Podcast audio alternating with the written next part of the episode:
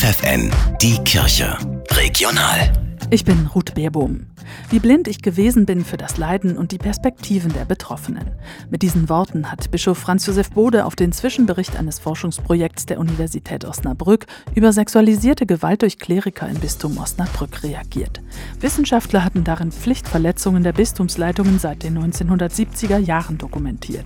Professor Dr. Hans Schulte-Nölke. Das eine waren Verletzungen gegen die Pflicht, ja, Maßnahmen gegen gefährliche Priester zu ergreifen.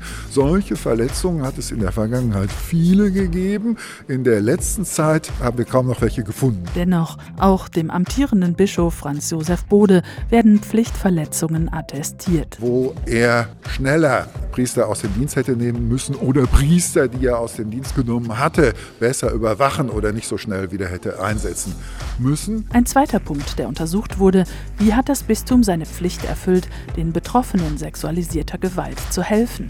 Professor Dr. Hans Schulte-Nölke. Da konnten wir feststellen, dass diese Pflichten immer noch wesentlich weniger erfüllt werden. Da können die Bistümer, insbesondere auch ähm, das Bistum Osnabrück, noch viel tun, um eben äh, ja, den Betroffenen gerecht zu werden. Darauf hofft auch Karl Hauke, Betroffenenvertreter in der Steuerungsgruppe des Forschungsprojekts. Er erwartet jetzt vom Bistum Osnabrück die Verantwortungsübernahme.